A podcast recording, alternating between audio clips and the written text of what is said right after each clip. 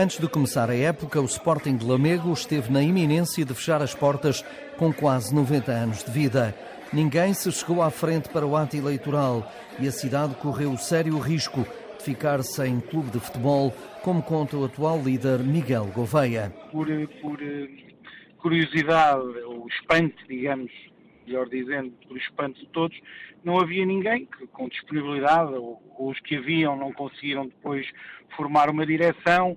Enfim, houve aqui um. Depois apareceram pessoas que estavam disponíveis e, entretanto, deixaram de estar. Houve aqui várias situações, até que o clube uh, chega ao dia em que tem que inscrever, ou então já não vai competir. E aí alguns empurraram Miguel Gouveia, que já tinha estado na direção dos lamecenses. Foi preciso tomar uma decisão e, eh, e um conjunto de pessoas falou comigo, voltamos, eu, eu, disse que não regressava mais, mas acabaram por me convencer para não deixarmos, digamos, acabar um, um clube que vai fazer 90 anos no próximo ano. Não foi preciso pedir muito à Senhora dos Remédios porque o bálsamo estava na própria casa.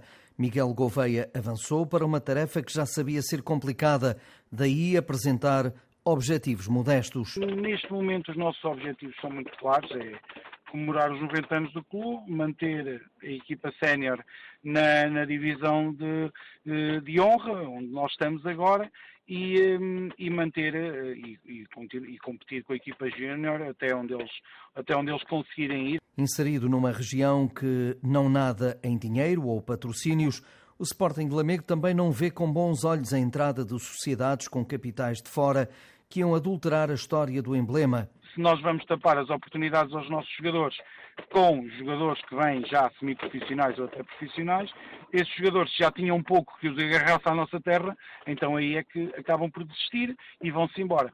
E nós no Lamigo, neste momento, no, no Sporting Lamigo, as médias de idades são relativamente eh, temos dois jogadores nos 25, temos dois jogadores que não são do Lamigo, dois jogadores que não são do amigo, e portanto uh, isto demonstra bem aquilo que eu acho, e aqui falo por mim e também pela estrutura que me acompanha, uh, que, que, eu acho que, que deveria de ser o futebol aqui ao nível regional. E depois sim, enfim, se houvesse essa condição para futuro de nós prepararmos a equipa para ter condições de ir a ligas superiores, tudo muito bem. Para já a realidade do Sporting Clube de Lamego é básica, sobreviver, manter a cidade com atividade futebolística, mas nos distritais. Um dia, um dia, quem sabe, possa chegar ao patamar do Académico de Viseu ou do Tondela. O sonho existe, mas, eh, enfim, não, não, não sou propriamente uma pessoa que que viva de sonhos, vive de realidades e neste momento a realidade que eu acho que, existe é andarmos, enfim, nestes campeonatos, de divisões de honra, campeonatos de Portugal e, eh, e um dia mais tarde, se houver essas condições, ou se aparecer alguém que tenha essas condições e esse projeto, acho que sim, acho que temos essas, essa possibilidade de lá chegar. Num campeonato com 18 equipas e mesmo tendo entrado em prova com a língua entre os dentes, o Lamego tem duas vitórias, um empate e cinco derrotas. Está fora da zona proibida.